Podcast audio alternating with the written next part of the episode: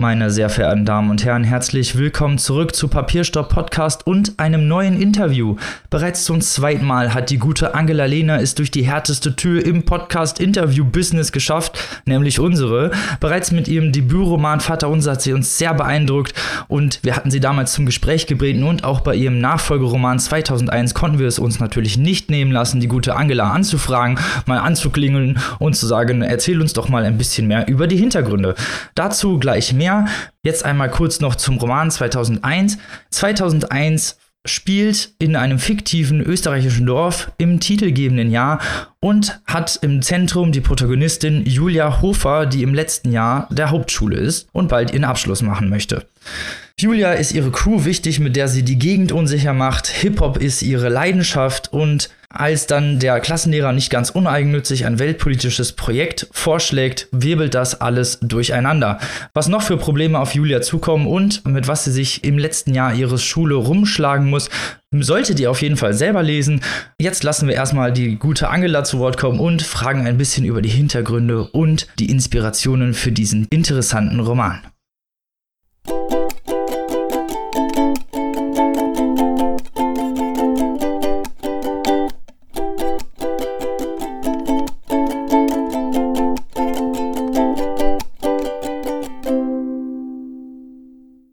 Herzlich willkommen, liebe Angela. Zurück, könnte man sagen, zu einem zweiten Interview. Wir hatten uns ja schon mal vor zwei Jahren gesprochen, aber jetzt sind wir wieder da mit deinem neuen Roman. Erstmal herzlich willkommen im Podcast.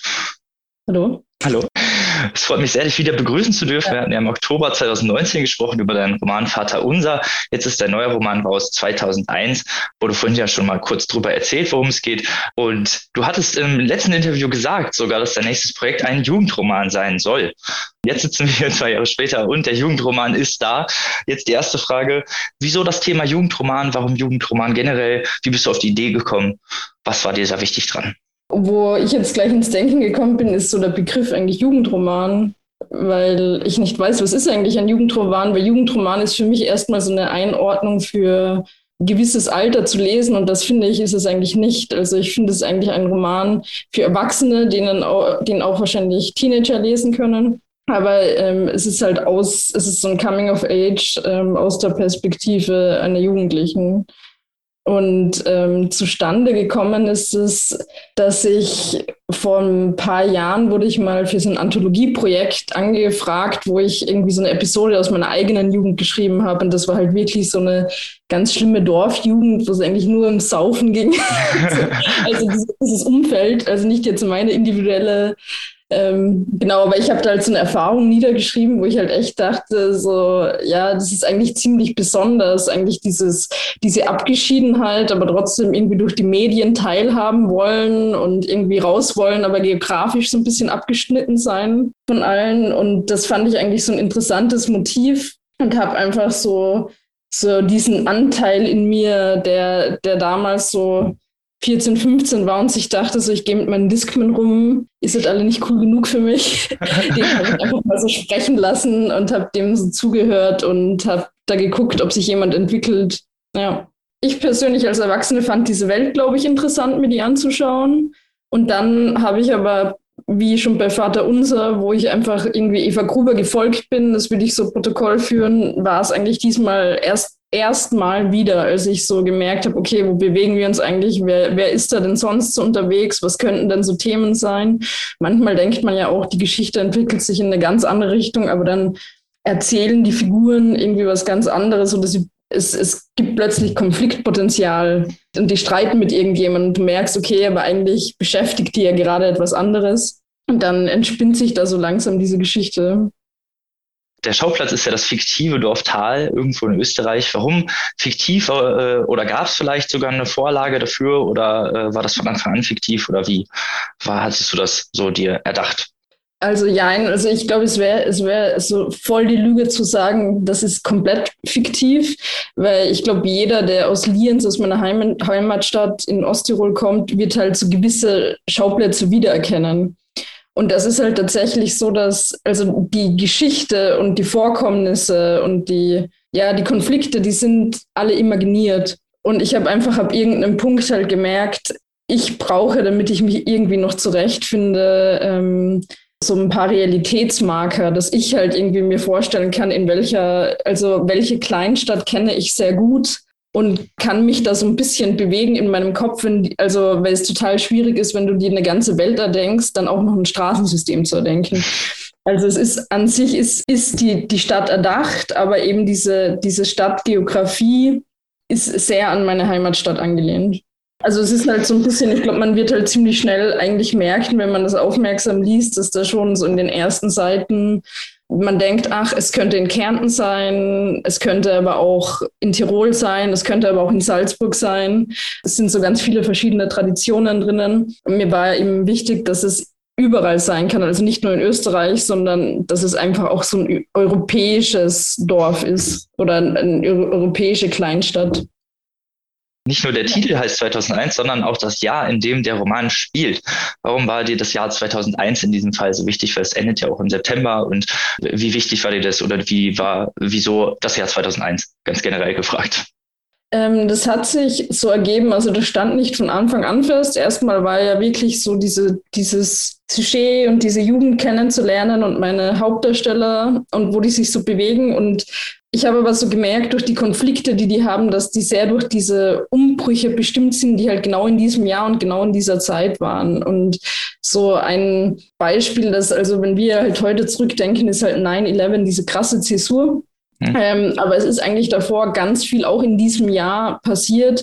Und äh, mein Buch ist so ein bisschen, als würdest du dich so umdrehen und so ein Polaroid zurückschießen. Nochmal, was war denn bisher jetzt in diesem Jahr? Und da war halt schon einiges. Also Milosevic war gerade ausgeliefert worden und äh, die äh, Verhandlung stand bevor. Dann ist im, im Januar ist Bush Präsident geworden. Das hat ja irgendwie auch so totale Auswirkungen gemacht. Dieser Nahostkonflikt hat sich voll zugespitzt. Mhm ein, ein sehr großes Thema, was ich zum Beispiel so subjektiv sehr wahrgenommen habe als Jugendliche, halt, dass wir damals dann in diesem Ganzen, also eigentlich zerfetzt sich politisch gerade die ganze Welt und dann plötzlich gibt es diese Euro-Umstellung und wir kommen als diese Union zusammen und irgendwie die Währung wird überall umgestellt. Und wie halt sich alle so total aufgeführt haben deswegen, also das so irgendwie jedes alte Weibchen, wenn du in den Supermarkt gegangen bist, hat irgendwie so gesagt, 13,7603 Schilling, ein Euro, wie soll ich denn das immer umrechnen? und dieses, dieses, das, ich habe das andauernd gehört, also es ist, ich musste das nicht recherchieren, diese, diese, diese Zahl, wie viel Schilling ein Euro sind, weil ich das einfach in diesem Jahr 2001 habe ich das so oft gehört, ähm, diese bevorstehende Umstellung, äh, wie sich die Leute, Leute darüber ausgekotzt haben. Genau, und das ist einfach so, ein Mosaik an Ereignissen, die sich da einfach schon so zugespitzt haben und da waren und davor da waren und teilweise danach da waren. Aber es erzählt eben auch so diese Geschichte von so, nee, wir als Generation definieren uns eben nicht nur über 9-11, sondern das war ein Teil und es gab aber viele andere Teile, die uns äh, gesellschaftlich und politisch und so weiter und durch technologische Zäsuren vor allem auch geprägt haben in dieser Zeit. Gibt es äh, eigene Bezüge? Du hast ja schon gesagt, dass es an deine Heimatstadt angelehnt ist. Wie weit gehen diese autobiografischen Bezüge? Kann man da von eigener Seele reden, die da eingeflossen ist oder eigener Geschichte oder wie verhält sich das? Wie soll ich sagen, es ist so, also wie ich schon jetzt bei, bei Tal, bei dem Ort gesagt habe, also ich finde, es wäre total lächerlich, wenn ich sagen würde, dieser Roman hat nichts mit mir zu tun. Also ich, ich, ich, es war meine individuelle Lebenswelt als Jugendliche in dieser Zeit und ich habe einfach, ich, ich gehöre selbst einfach dieser Generation Y an. Ich habe so gewisse Umbrüche einfach durchgemacht, die sehr speziell für diese Generation sind. Also schon allein dieser Wechsel, dass man überhaupt dann so ein Handy vielleicht hatte, so mit 12, 13. Vorher hat man halt irgendwie, ich glaube, das kennt vielleicht die Jüngere, ich weiß gar nicht, wie das ist. Wir haben, als wir klein waren, noch so der Mama so einen Zettel geschrieben, wir sind da und da spielen und wir kommen, wenn es dunkel ist, zurück. Und dann kam irgendwie, kam dieses Handy und das war eigentlich total seltsam schon und man hatte, ganz viele hatten am Anfang gar keines. Und ich habe auf jeden Fall auch so diese, diese Musikleidenschaft. Ich hatte das wirklich nur einmal in meinem Leben in dieser Phase, dass ich auch so mich total über Musik identifiziert habe und über auch so meine Freunde in dieser Zeit. Wir haben alle Hip-Hop gehört und das war dann irgendwie schon fast so ein Kontrollinstrument von so, was du kennst das nicht. Also du konntest so voll, du musstest dir voll diese Gruppenidentität ähm, durch deine Kompetenz in Musik erarbeiten irgendwie. Und ich habe aber zum Beispiel auch gemerkt, das fand ich auch interessant, dass in meiner persönlichen Biografie war das zum Beispiel auch so, dass ich so gemerkt habe, dann so, dass das wirklich auch nur bis zu dieser Zäsur war, wo die Technik dann so mündig wurde, dass, dass man sich richtig gut informieren konnte, dass dann auch so härtere Musik selbst auf den Markt gekommen ist. Dann hatte ich so kein Interesse mehr an Musik oder an dieser Hip-Hop-Musik plötzlich. Genau, und habe da dann auch äh, ja teilweise mit anderen gesprochen oder auch mit Musikern, mit Hip-Hop-Musikern habe ich auch drüber geredet und die haben auch gesagt, die haben das zum Beispiel so wahrgenommen, auch dass sie sich für Musik dann nicht mehr so interessiert haben das ist auf jeden Fall was Individuelles, was von mir damit eingeflossen ist und wo ich auf jeden Fall ähm, selbst auch zumindest am Anfang, als ich diese Musik gehört habe, noch so voll eigene nostalgische Gefühle hatte.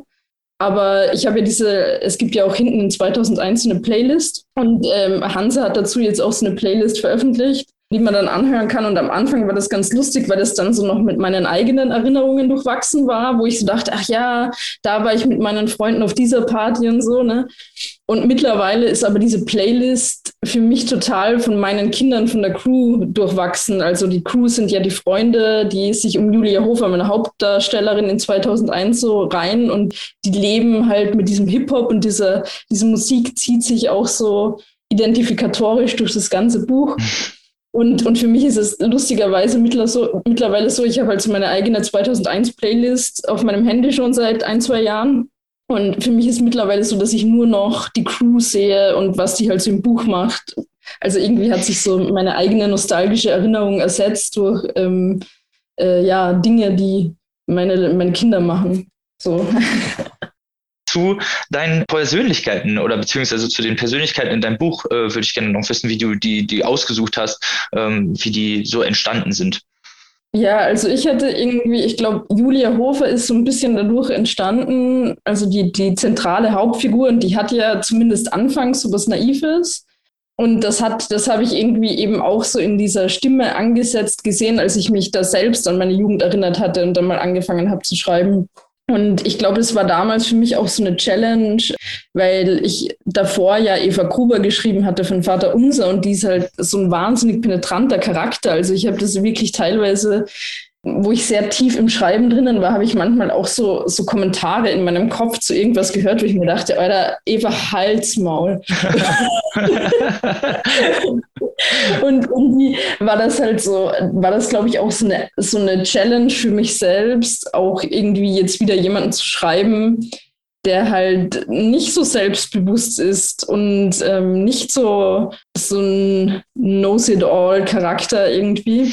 Und das fand ich halt eigentlich spannend. Erst, also Julia Hofer war halt für mich eigentlich geplant, naiv und unwissend habe ich angefangen zu schreiben. Allerdings muss ich sagen, ähm, hat sie mich auch beeindruckt, weil sie sich nochmal verändert hat. Also die, die hat sich wirklich, finde ich, so durch den Roman oder durchs Schreiben nochmal so eine andere Zukunft erarbeitet oder irgendwie andere Perspektiven, die ich eigentlich gar nicht in ihr gesehen hätte. Das fand ich eigentlich so spannend, weil ich komme mir da manchmal so ein bisschen vor, als wäre ich so, weißt du, so diese Schulpsychologin, wo man mit 14 hingeschickt wird und dann sagt man so, ja, ich kann ganz gut Englisch und dann sagt diese, ja, studier mal Anglistik oder geh mal aufs Gymnasium oder keine Ahnung. Oder du, du schaust dir halt so das Potenzial an und ich hatte tatsächlich so in Julia Hofer gar nicht so viel Potenzial gesehen und hätte eigentlich gedacht, oh ja, das ist eigentlich, es wird so ein hoffnungsloser Charakter, aber ich sehe sie eigentlich heute gar nicht mehr so. Und meine Lektorin hat immer so gesagt, die hat so eine Street Smartness. Und das habe ich an der vorher gar nicht so gesehen oder zu schätzen gewusst. Und ich glaube, das Interessante an ihr ist im Vergleich zu Eva Gruber, dass sie sich dessen überhaupt nicht bewusst ist, dass sie eigentlich auch smart ist, weil sie eigentlich auch so von außen immer diese Zuschreibungen bekommt von du bist klein, dick und dumm. So, und, und das ist, finde ich, auch total interessant an diesem Charakter, dass man eigentlich einen Charakter hat, der halt ständig so diese Fremdzuschreibungen bekommt, aber eigentlich sich gar nicht dumm verhält. Und ähm, trotzdem merke ich aber jetzt auch so an den ersten Rezensionen manchmal, dass auch einige LeserInnen denen so total auf den Leiben gehen, diese, diese Fremdzuschreibungen. Und ich finde, das ist schon auch interessant für dieses Coming-of-Age-Thema oder dieses Jugendthema, wie, wie man so nach Identitätssuche ist und wie schwierig es eigentlich oder wir vielleicht auch unser Leben lang nach Identität suchen und wenn man einmal so diese Zuschreibung hat, wie sehr man, wie sehr das ein Narrativ ist, dass man sich selbst erzählt und wie schwer es dann auch so ist, das zu ändern.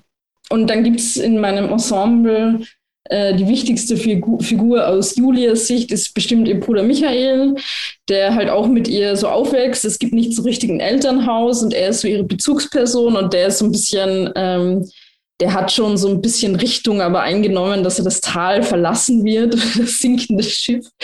Und dann gibt es eben rundherum diese Freundescrew, die so ein bisschen Familienersatz ist. Und da haben wir Bene, der der kluge Kopf ist, Melly, die ähm, die so die, die sexy Bitch ist erstmal. Ähm, und dann noch äh, Tarek, der so das Love Interest von Julia ist, aber Julia natürlich nicht von ihm.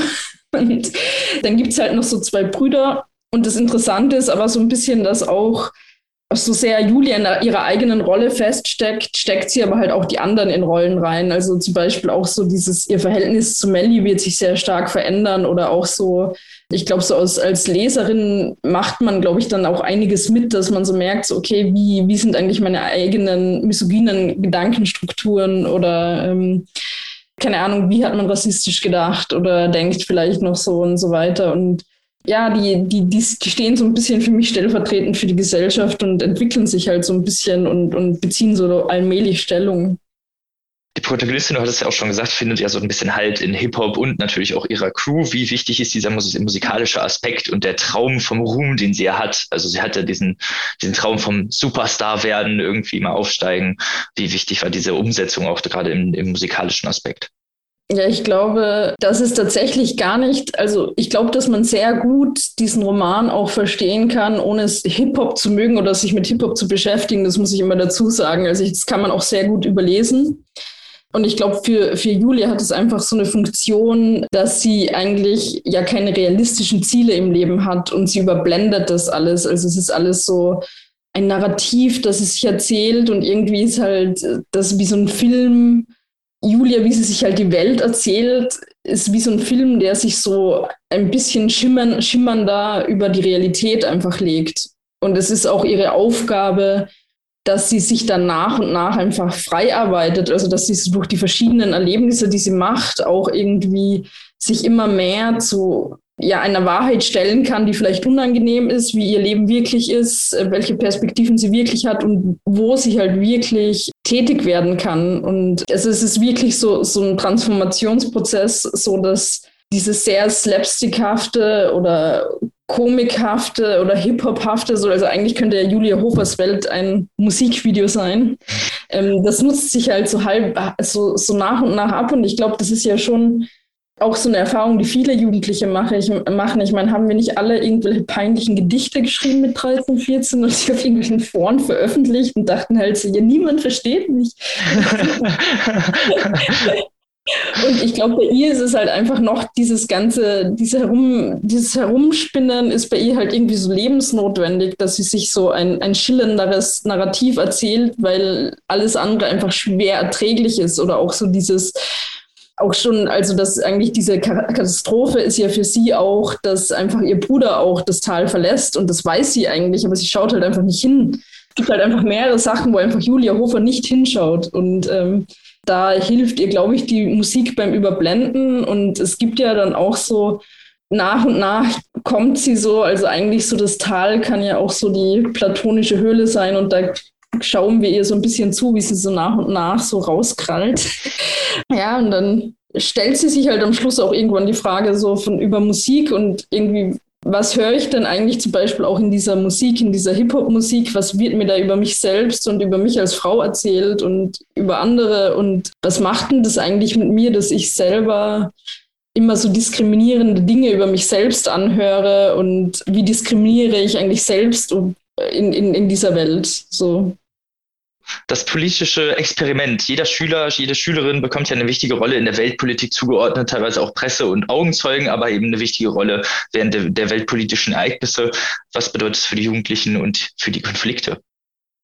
Ja, also es gibt ja so in der Literatur und im Film viele so Experimente mit Schulklassen, ähm, wo, wo die dann so total changed hervorgehen und so.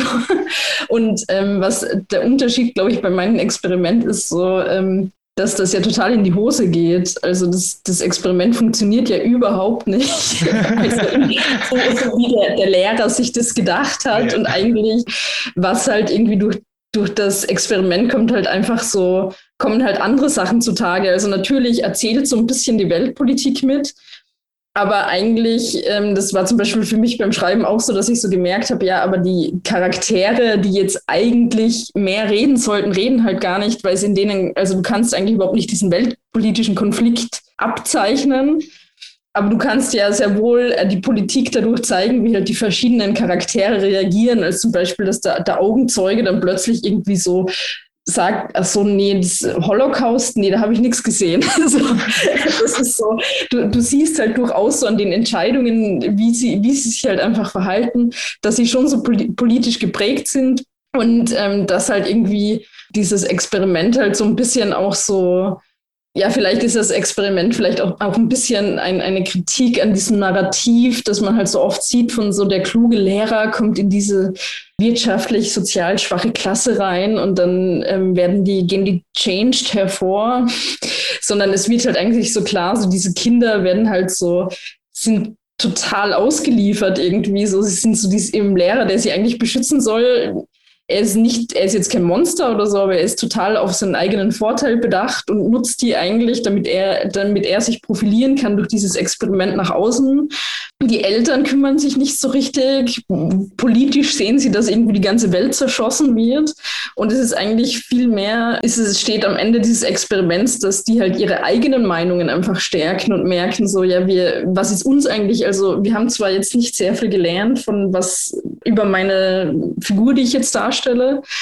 Aber was ist eigentlich mir im Leben wichtig? Also die, diese, diese ganze Crew oder diese ganzen SchülerInnen ähm, lernen ja schon was, aber es ist halt nicht das, was eigentlich der Lehrer wollte, dass sie lernen. Du hattest gerade noch was über die, über das Schulsystem gesagt und auch über den Lehrer, dass die, ja, sie bezeichnet sich selber und ihre Crew ja so ein bisschen als Restmüll dieser Klasse, auch in diesem Abschlussjahr der Schule. Kannst du noch mal ein bisschen mehr über diesen Aspekt erzählen, dieser Rolle der Crew auch innerhalb der Klasse oder innerhalb des Klassenverbundes oder dieser Schul, dieses Schulsystems? Ja, es ist halt so ein bisschen, die, die sind halt so die Hoffnungslosen. Und ähm, was ich vielleicht noch dazu sagen muss, ist, dass in Österreich vor 20 Jahren zumindest gab es die Hauptschule und das Gymnasium. Das heißt, wenn man jetzt so von Hauptschule spricht, habe ich teilweise das Gefühl in Deutschland, dass ähm, Hauptschule sehr viel negativer wahrgenommen wird, als ich ähm, ein Schulsystem erinnere in Österreich vor 20 Jahren, weil damals war es durchaus üblich, dass im ländlichen Bereich so mehr als die Hälfte der Leute jetzt auf die Hauptschule gegangen sind dass die aber dann schon, wenn die recht fleißig waren, danach nochmal auf so ein Oberstufengymnasium gegangen sind und durchaus noch Abi gemacht haben. Also das, es gab sehr viele Leute, die vor 20 Jahren in meinem Erleben eben in die Hauptschule gestartet sind, so mit zehn Jahren und irgendwie dann schon noch irgendwie studiert haben irgendwann so. Also dies, die Hauptschule an sich ähm, ist, glaube ich, jetzt damals zumindest äh, oder in diesem Zeitausschnitt jetzt in Österreich hat jetzt ja ein anderes Bild, als man jetzt heute in Deutschland das darstellt.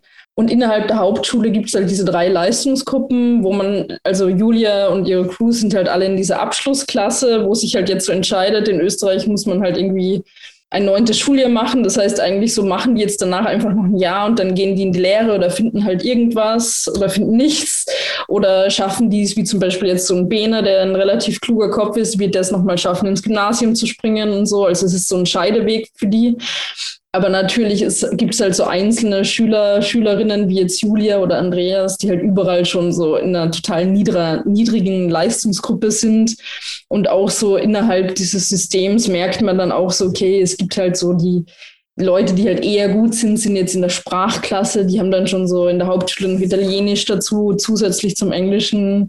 Oder sie sind in der Sportklasse, aber im Restmüll sind halt so die Leute, die halt weder besonders sprachlich begabt sind, noch sich irgendwie besonders bewegen können. Und die sind halt da so einfach wie durch so ein Sieb einfach so ans Ende geflossen, noch in die letzte Leistungsgruppe hinein.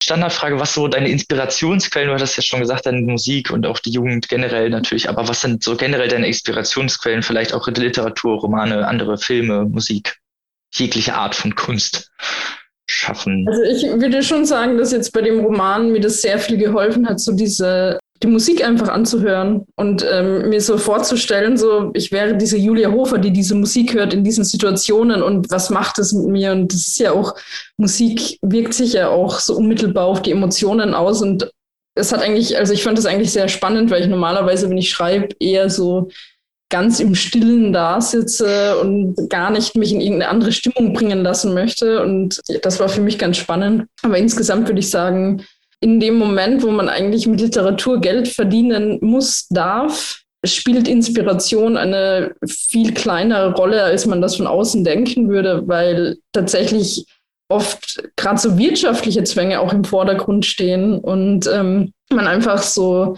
sich überlegen muss, okay, ich, ich muss jetzt auch mein Geld aber damit verdienen oder ich bekomme jetzt ein Stipendium dafür, dass ich hier abliefere oder so weiter. Und dann gibt es halt, also Juli C. hat das in einem Podcast mal den, Schrei den inneren Schreibsoldaten genannt, den man da irgendwie abrufen kann.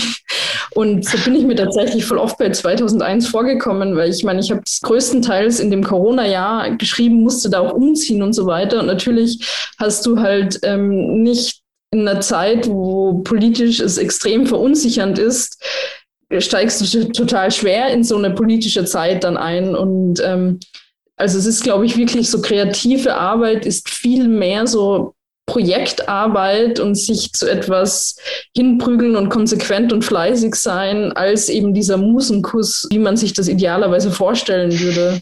Also ich habe tatsächlich öfter diese, diesen Musenkuss noch gespürt, als ich eben nicht ähm, finanziell ähm, von Literatur gelebt habe. Da war das halt viel mehr so dieses, ach, das finde ich schön, über das jetzt zu schreiben. So. Aber ich glaube, das ist tatsächlich ganz anders, wenn man wirklich davon lebt. Deine ja. Playlist zum Buch, du hattest ja auch schon mal erwähnt, dass die ja auch dabei hast laufen lassen, wie wichtig es der Stellenwert oder wie hat sich diese Playlist vielleicht auch erst ergeben über die Zeit oder war das schon, war das schon fest, welche Playlist das ist oder kam da noch was ähm, dazu? Hat sich das verändert? Es war tatsächlich gar nicht so einfach, weil zuerst mal habe ich so die Musik gehört, wo ich mich erinnert habe und dann ähm, kennt mich ja zum Glück Google und YouTube so gut, dass die mir dann schon immer das nächste vorschlagen, das, das mir auch gefallen könnte. Und da kommt man halt schnell wieder rein.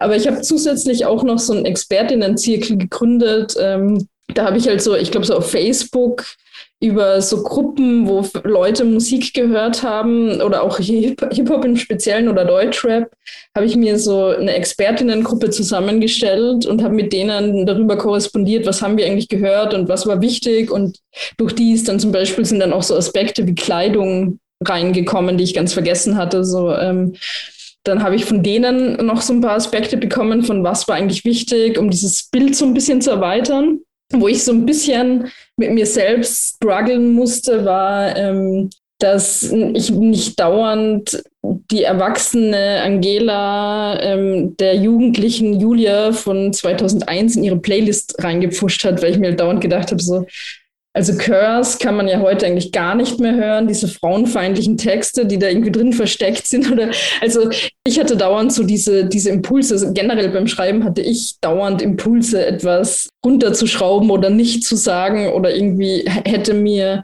eigentlich eine viel diversere Playlist gewünscht als irgendwie nur männliche Hip-Hopper, die irgendwie sprechen und die man anhimmelt und wo irgendwie Frauen sehr schlecht wegkommen da musste ich mich tatsächlich sehr zusammenreißen, dass ich Julia hören lasse, was die halt wirklich 2001 hört.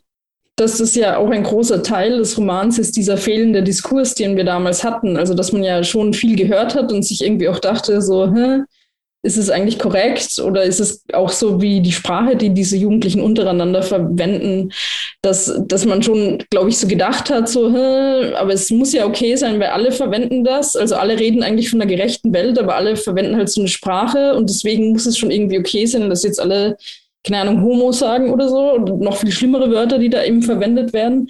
Und ich glaube, dass das wirklich auch diese Zeit kennzeichnet, dass man irgendwie schon Zugang zu so vielen hatte, aber eben nicht so einen kulturell kritischen Diskurs, den wir heute haben. Und auch das erarbeiten sich ja die Figuren mit der Zeit. Und ich fände es eigentlich total bevormundend, meinen Figuren jetzt zu sagen, ihr dürft aber jetzt nicht so reden oder ihr dürft nicht so sprechen, weil sich weil, weil für mich dadurch dieser Konflikt gar nicht entstehen würde, den sie aber aufarbeiten in diesem Roman oder beginnen aufzuarbeiten kommen wir von deinem Roman zur Veröffentlichung, weil letztes Mal ein bisschen länger drüber gesprochen hatten und du gesagt hattest, ähm, dass du den Verlag wegen deines Manuskriptes öfter mal äh, behelligt hast und die teilweise ein, ein wenig konsterniert waren, als sie deine Fragen gesehen haben. War das dieses Mal auch so oder hast du ein bisschen gechillt?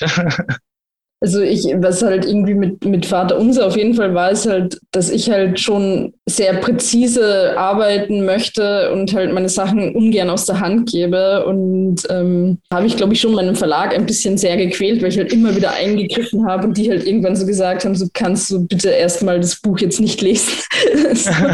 und ähm, also das ist halt, finde ich, so schwierig, weil ich, ich nehme das halt nicht so wahr von der Verlag dort und ich hier, sondern irgendwie ist es ja doch, glaube ich, die Verlagsbranche noch so ein bisschen eine kleinere, kuscheligere Welt auf einer Ebene im Vergleich jetzt vielleicht zum Film oder zum Musikgeschäft, wo es, glaube ich, schon ein bisschen härter oder irgendwie um mehr Geld auch geht, ähm, während wir ja alle kein Geld haben. und ich, ich, ja, keine Ahnung, und ich, ich habe schon das Gefühl, dass auch in meinem Verlag so Leute schon so auch Ideale haben, die meinen eigenen entsprechen und dass wir da halt zusammenarbeiten. Und bei dem Buch war es halt jetzt so, dass ich schon sehr viel früher einfach den Vertrag gemacht habe. Also es, es war schon im Entstehen, haben wir eigentlich schon drüber gesprochen, ähm, dass ich wieder ein Buch veröffentlichen werde. Und ich hatte mir halt irgendwie vorgenommen, das 2021 zu veröffentlichen.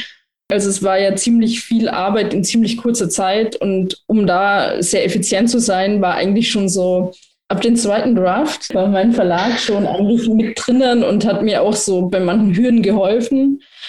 Und deswegen, ja, wir haben das halt eigentlich so zusammen entwickelt. Deswegen ähm, bin ich eigentlich diesmal sehr voller Dankbarkeit gegenüber meinen Lektorinnen, die mir da sehr gut zur Seite gestanden sind und du musst dir halt den Markt angucken, wie der Literaturmarkt funktioniert. Und es ist halt, wenn du halt ein Debüt machst, kein Hahn hat nach dir gekräht. Ne? Du musst halt irgendwie ankommen und eigentlich kommst du halt um die Ecke. Niemand, es gibt ganz viele andere Menschen, die gute Bücher schreiben. Warum sollte ausgerechnet ein Verlag halt dich publizieren? Und natürlich steckst du halt deswegen sehr viel Zeit und Aufwand in dieses Manuskript, um es so perfekt wie möglich zu machen. Und dann kommst du halt mit diesem goldenen Ei dahin.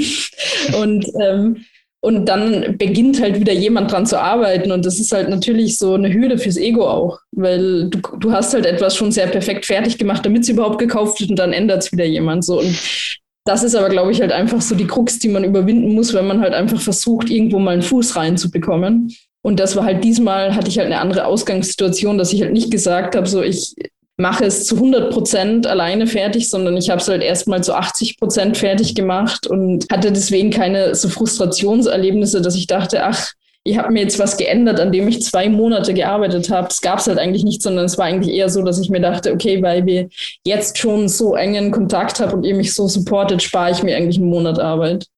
Nächste Frage, du hattest die schon in deiner, in deiner Vor Antwort äh, fast beantwortet. Es geht um die Unterschiede zur Debütveröffentlichung und jetzt vor allem natürlich auch zur Veröffentlichung während Corona auch nochmal was anderes jetzt. Und wie waren da so die Diskrepanzen?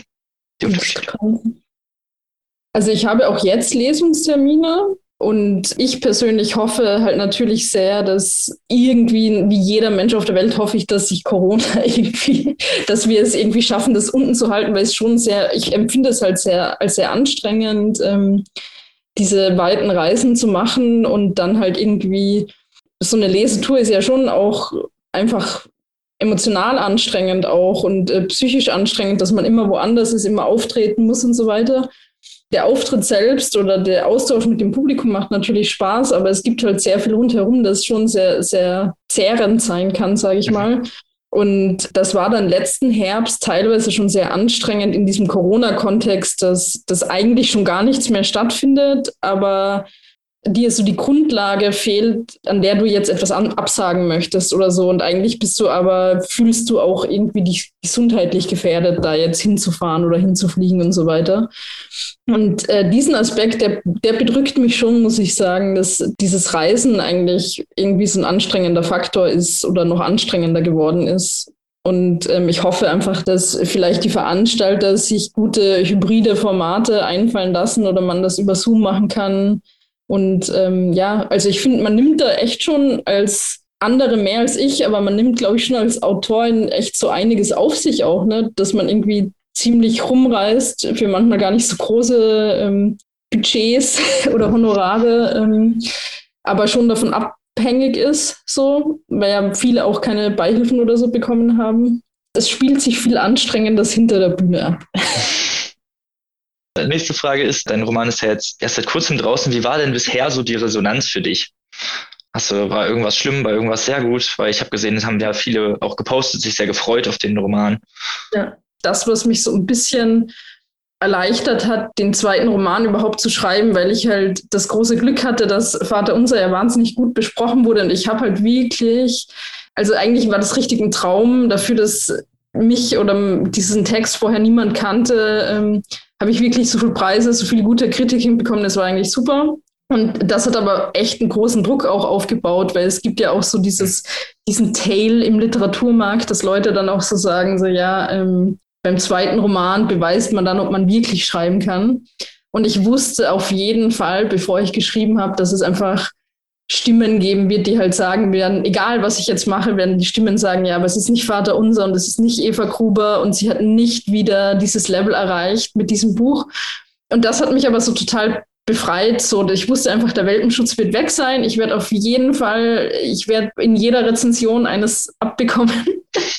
ähm, und ähm, das fand ich tatsächlich total befreiend beim Schreiben, ähm, zu wissen, dass irgendwie ich das eh nicht erreichen kann wieder. So. Und ähm, ich hoffe einfach, dass insgesamt die Leute irgendwie dieses Buch, dieses 2001 Buch mögen werden, dass man sich irgendwie auf Julia einlässt, dass es ein, ho hoffe mir ein paar gute Kritiken und ja, und hoffe einfach, dass es nicht so verblasst. Das ist so meine Hoffnung einfach fürs zweite Buch, dass man vielleicht so sagt, vielleicht auch in zwei, drei Jahren, dass es noch jemand lesen möchte und irgendwie ein offenes Ohr für Julia Hofer und ihre Crew hat. Vielen lieben Dank, dass du dabei warst. Wir hören uns das nächste Mal, liebe Zuhörer und Zuhörerinnen. Bis dahin, bleibt gesund, lest was Tolles. Auf Wiederhören. Tschüss.